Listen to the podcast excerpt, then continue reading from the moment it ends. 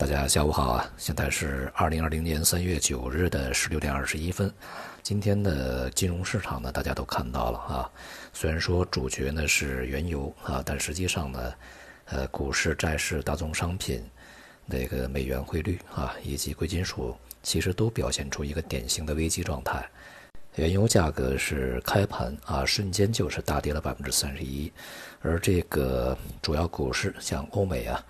美国的股市期指呢下跌了百分之五啊，触及熔断，而这个欧洲股市呢当前是下跌了百分之七点几，接近百分之八，而亚洲股市呢普遍的跌幅在百分之四到百分之六啊这么一个水平，呃，像日本股市呢已经进入了熊市啊，中国股市在今天呢也是大跌百分之三到百分之四啊这样一个区间。而全球的债市呢集体飙升啊，美债收益率啊没有一个期限的收益率呢现在是高于一的啊，全部暴跌。像这个十年期的美债呢最低啊，竟然已经跌到了零点三一，而这个三十年期的啊也只有零点八几啊这么一个水平。而这个中国的国债收益率呢十年期也已经跌到了二点五二这样一个历史的低位。呃，所有市场的波动啊，都已经显示我们已经处于一个危机的漩涡之中啊。在这样的一个史上罕见的波动之下啊，如果我们还去呃谈论所谓的各种牛市吧啊，小康牛啊、外资牛啊，是不是有一些啊稍微不太妥当啊？不过呢，可以恭喜大家，也就是我们可以呀亲身经历啊，亲眼见证这种史诗级的啊这个市场矩阵。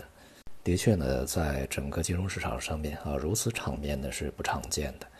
这种级别呢，甚至是超出了次贷危机啊它的水平。我说的是一个综合的波动啊。次贷危机的时候呢，这个股市啊、债市啊、汇市啊、商品呢也大幅波动啊。但是呢，这一次的这个共同的综合看起来，它的波动情况呢，要超过了这个次贷危机的时候。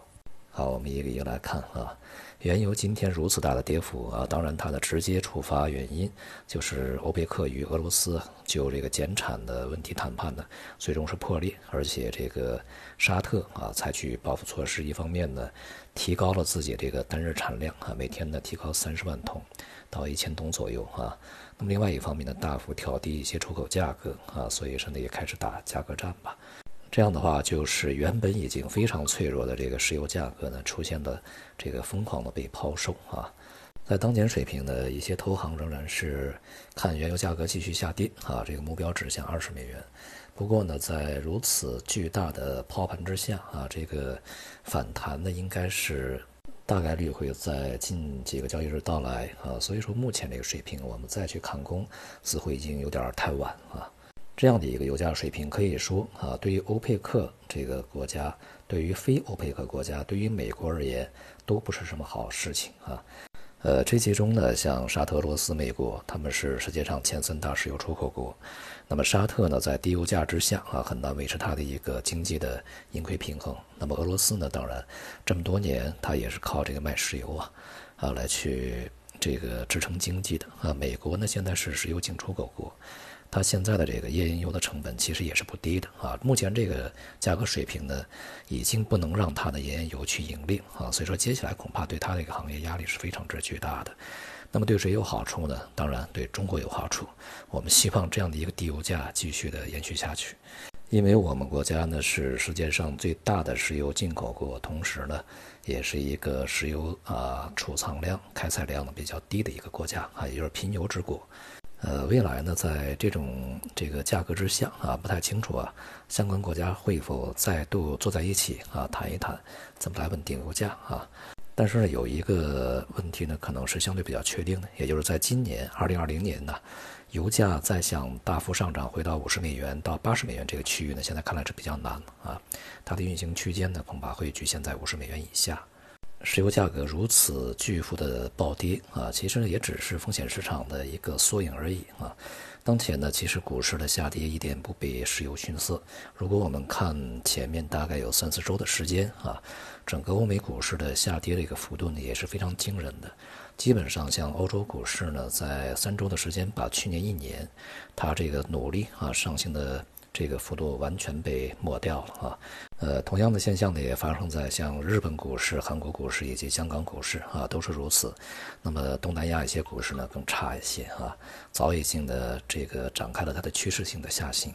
美国股市呢大体相似啊，目前的水平呢基本上也已经将去年大部分的升幅吃掉。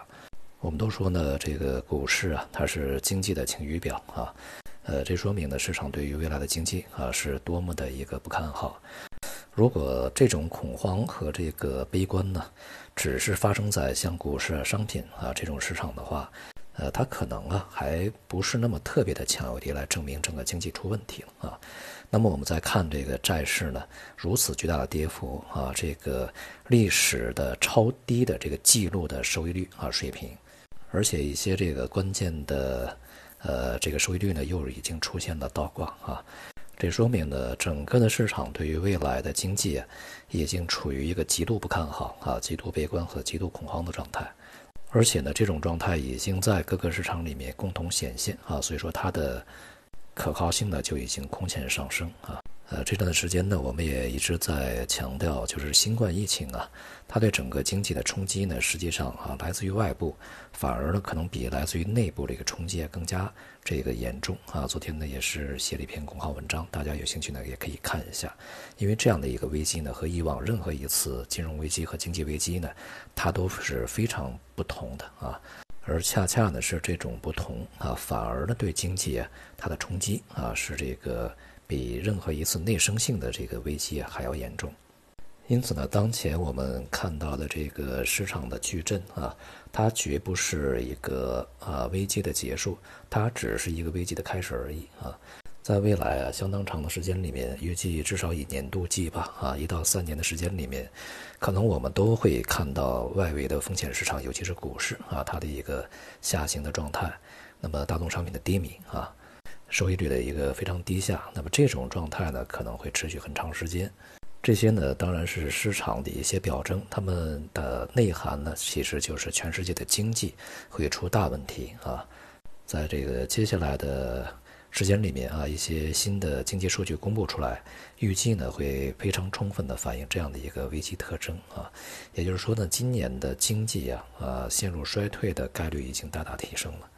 在这种情况下，中国经济想要独善其身，中国的资本市场想要一枝独秀，何其之难啊！呃，像今天的股市里面的北向资金呢，也是流出了一百多个亿，创历史新高啊！这一方面呢，也是说明问题；另外一方面呢，也提醒我们，对于这个北向资金呢，完全没有必要太过迷信。而从短期的市场来看，啊，当前呢，反倒啊不宜太过恐慌。当然，我说的是短期啊，不是说中长期。在如此巨大的下跌啊，如此剧烈的波动之后啊，相信各个国家的政府以及央行呢，都会这个或多或少的采取一些措施，哪怕他们这些措施啊没有什么实际效用啊，但是呢，也一定啊会采取的。那么势必呢也会使市场的情绪得到一定的安抚啊，所以说也就会在一定程度上呢去阻止啊这个市场的再度的剧烈波动，所以呢它会持稳啊，这个意思是说它可能啊跌势暂缓，然后呢进入一个反弹整固，但是这个反弹呢可能幅度也不会太大啊，因为未来的整个大的趋势还是下跌嘛。并不是建议啊，现在抄底去购买做多，而是说呢，现在这个水平啊，不宜去过分的追空了啊。由于美债如此剧烈的这个收益率下行呢，意味着啊，未来的美联储联邦基金利率也可能，呃，会继续的这个持续调低，所以呢，对于美元的影响是显而易见啊，它的这个下行呢，现在已经非常的明确啊，并且呢，在未来的数个月吧啊，恐怕是停不下来的。所以呢，整个市场的大的一个逻辑和线索呢，相当清晰啊，也就是之前我们去构建的一个是股市进入熊市啊，债市呢延续牛市，收益率越来越低，而大宗商品呢去下跌寻底，贵金属呢处在一个非常犹豫和焦灼的状态，因为贵金属现在的角色呢。是在这个风险资产和避险资产之间游移的啊，像今天黄金呢，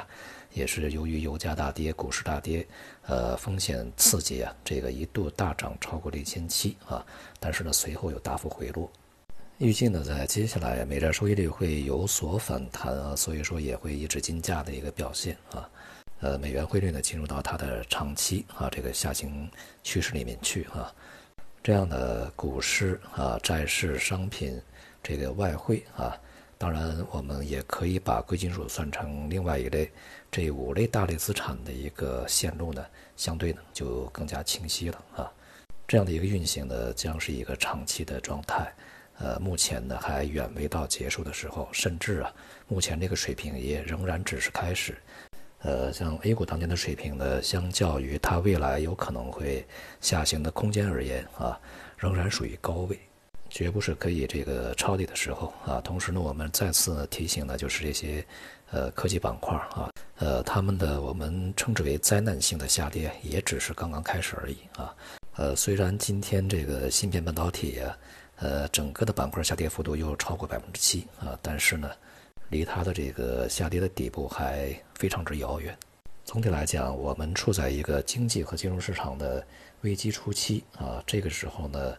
狼啊是真的来了，而且呢不止一只啊，是一群。啊，今天就到这里，谢谢大家。